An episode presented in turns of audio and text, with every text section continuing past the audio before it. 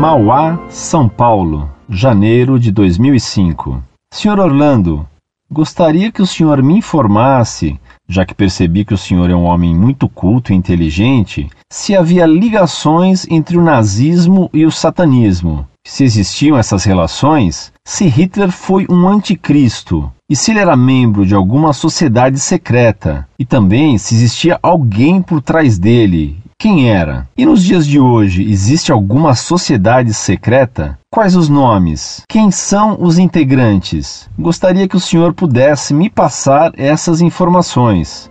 Muito obrigado.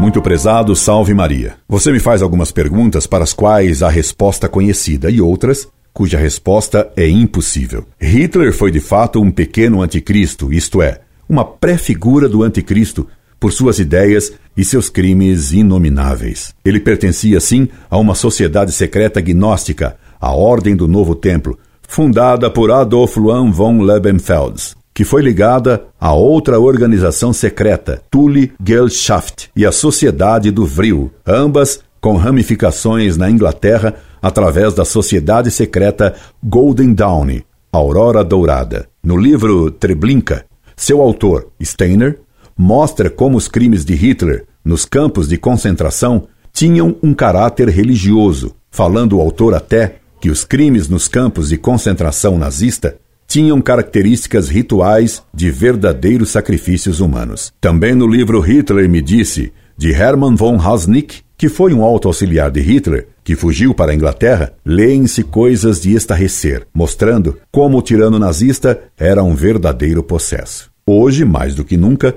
existem inúmeras sociedades secretas. Quando se conhecem os nomes de seus componentes, elas já não são secretas e perdem importância.